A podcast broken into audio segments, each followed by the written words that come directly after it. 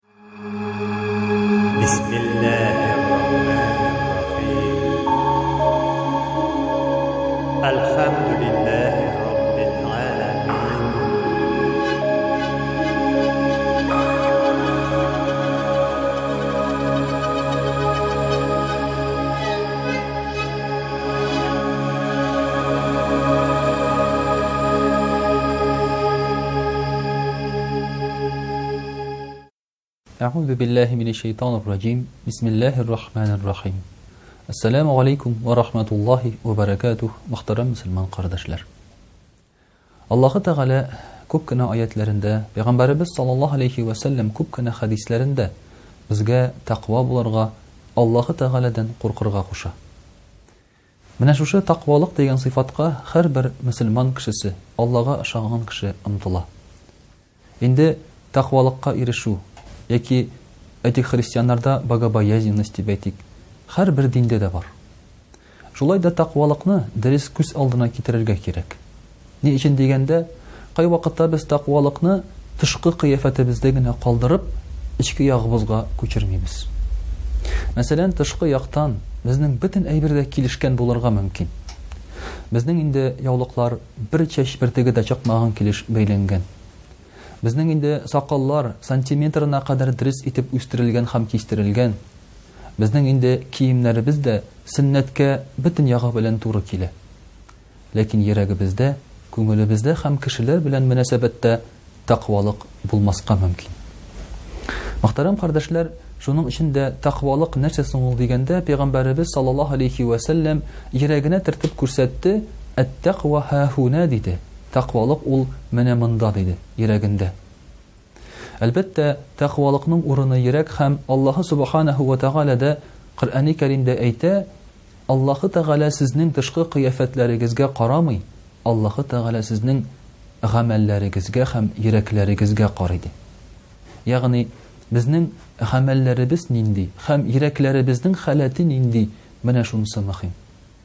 Кайвакытта, инде әйтәм бит, тышкы яктан бөтен яктан да килешкән кешеләр белән сөйләшеп торган вакытта, мөселманнар белән сөйләшкән вакытта, алар үзләренең гамәлләре белән, яи булмаса әйткән сүзләре белән гаҗәпләндереп куялар.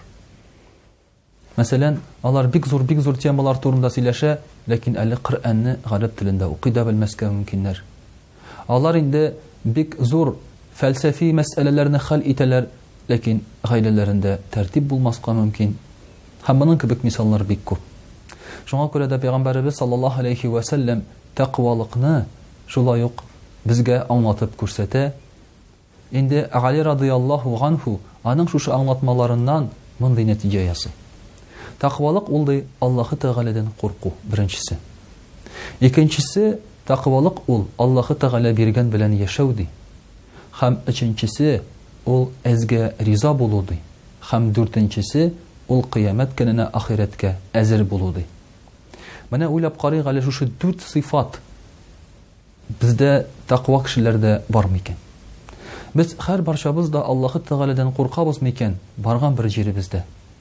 Эшләгән бер эшебездә менә бу Аллаһы Тәгалә кушканча булсын әле дип әйтәбезме икән, хәтта үзебезгә зыян килсә дә? Инде һәрбер сөйләгән сүзебезне үлчәп сөйлибез микән? Бер эшне эшләр алдыннан, Аллаһы Тәгалә исебезгә төшеп, Туктале, хәдисләрдә, аятьләрдә моның турында нәрсә дип әйтелә икән? Мин, бәлки, үземә түгел, ә кешеләргә файдага эшләргә тиеш түгел микән дип уйлыйбыз микән? Мөхтәрәм кардәшләр, шулай ук күп кенә Аллаһы Тәгаләдән куркам дигән кешеләр Аллаһы Тәгалә кушкан белән яшәмиләр. Һәм бу куркуның мәгънәсе калмый.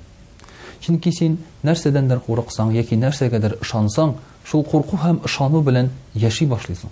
Ул синең гамәлләреңгә, эшләреңгә, сүзләреңгә тәэсир итәргә тиеш. Тормышыңны үзгәртергә тиеш. Үзгәртми икән, димәк, син курыкмыйсың. Димәк, бу бары тик сүз генә. Шуңа күрә дә тәкъва кеше ул Аллаһы Тәгаләнең кушканнары белән яшәүче. Аллага ышанучы кеше ул Аллаһы Тәгаләнең әмерләрен яки тыюларын үтәүче. Инде мөхтәрәм кардәшләр әйткәнебезчә, әзгә риза булу. Менә бу да тәкъвалыктан килгән гамәл. Чөнки Безгә нәрсәдер ирешә икән яки без нәрсәдәндер мәхрүм булабыз икән, болар бөтенесе Аллаһы Тәгаләдән. Әгәр дә безгә, мәсәлән, килә икән ниндидер нигъмәт, бу Аллаһы Тәгаләдән һәм без Аңа шөкер кылырга тиешбез. Әгәр дә шулай ук ниндидер нигъмәт бездән китә икән, байлыкмы, сәламәтлекме, бәхетме, димәк, бу да Аллаһы Тәгаләдән. Шуңа күрә дә әзгә дә риза булу, ягъни булганга риза булу, шөкер кыла белү, бу тәкъвалыктан килгән сыйфат. Менә күргәнебезчә, мөхтәрәм кардәшләр, тәкъвалыкның адым саен безгә, әйтик, үтәргә кыенлашканнан кыенлаша, шушы дүрт сыйфатка килгән саен. Чөнки бит чыннан да менә хәзерге заманда әзгә риза булу дигән әйбер, ул, кызганычка каршы, юк. Бәхетле булырга безгә шушы кымат чаулый бит. Мәсәлән, әгәр дә без элеккеге кайтып карасак, э, борынгы, мәсәлән, әбиләребезгә, бабайларыбызга, аларда бит бездә булган әйбер булмаган. Туйганчы ашый да алмаганнар, ләкин аларны бәхетсез дип әйтеп буламы? Юк. Мәсәлән, безнең әти-әниләр олы кешеләр. Кечкенә чакларында киемнәрен алыштыра-алыштыра, шулай бит, берсе уйнаганда, берсе өйдә утырып, шулай үскәннәр. Ләкин аларны бәхетсез дип әйтеп буламы? Юк. Чөнки аларның күңелләрендә әзгә риза булу дигән әйбер булган. Менә шушы дөнья куу артыннан, инде хәзер без, әйтик, Аллаһы Тәгаләнең биргәннәренә риза булмыйча, канәгать булмыйча Мөхтәрәм кардәшләр, тәкъвалыкныбызны югалтып, Аның белән бергә бәхетебезне, Аның белән бергә кечкенә генә әйберләрдән дә ләззәт алуны югалтырга мөмкин без. Инде беләбез, Әюп галәйһиссәлам бик зур озак вакытлар авырый. Унсигез ел авырый ул. Шул вакытта инде аның хатыны әйтә, Син, ди, күп авырыйсың, Аллаһы Тәгаләдән сора, Аллаһы Тәгалә синең хәлеңне җиңеләйтер, ди. Әюп галәйһиссәлам әйтә, Мин 80 ел әйбәт яшәдем, ди. Тагын 80 ел авырсам да, бер дә начар булмас, ди. Ягъни, әгәр дә карасак үзебезнең тормышыбызны, безнең тормышта рәхәт чакларыбыз күбрәк булган авыр вакытка караганда. Бары тик без аны әзрәк искә төшерә белергә генә тиешбез. Инде, мөхтәрәм кардәшләр, ахирәт көненә риза булу һәм ахирәт көненә әзер булу. Менә шушы ризалык һәм әзерлек, алар икесе бергә бара.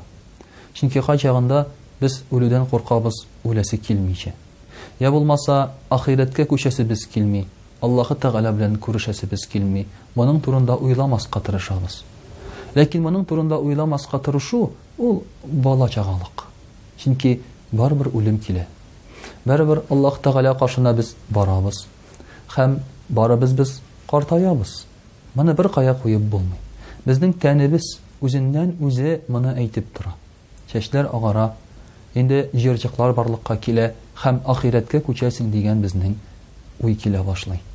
Менә кайбер кешеләр соңгы вакытта шушы уйларын качырыр өчен, җырчыкларын бетереп, чәчләрен буяп, үзләрен яшьләрчә тотып, контактта үзләренә яңа мәхәббәт эзләп, тормышын яшәртмәкче булалар, Ләкин ул мөмкин түгел.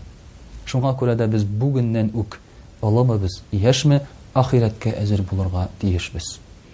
Ахирәткә әзер булу дигән сүз, димәк, пәйгамбәребез саллаллаһу алейхи ва сәлләм әйтте, мәсәлән, намазыгызны соңгы намаз кебек укыгыз ди. Ягъни инде менә Хазраил фәрештә килеп җиткән, яныгызда басып тора, сезгә мөмкинчелек биргән бер намаз укырга Сез ничек укыр идегез ул намазны? Без аны бөтен тәкъвалык белән, бөтен курку белән, бөтен Аллаһы Тәгалә турында уйлар белән, гыйлемебез белән укыр идек, әгәр дә хәзерге вакытта үлем фәрештәсе торса. Менә безнең дә, мөхтәрәм кардәшләр, көнебезне шулай үткәрергә кирәк. Бүген соңгы көн дип. Бүгенге көндә мин изгелекләремне күбрәк кылып калырга тиеш, иртәгә мондый мөмкинчелек булмаска мөмкин дип. Менә шушы тәкъва кешенең мөхтәрәм кардәшләр сыйфатлары. Һәм инде, әлбәттә, күргәнебезчә, бу сыйфатлар арасында без күрмибез тышкы кыяфәтне, ә без күрәбез реаль кешеләр белән мөнәсәбәт, күңелеңдәге халәт һәм, әлбәттә инде, шушы дөньяга карашыңны.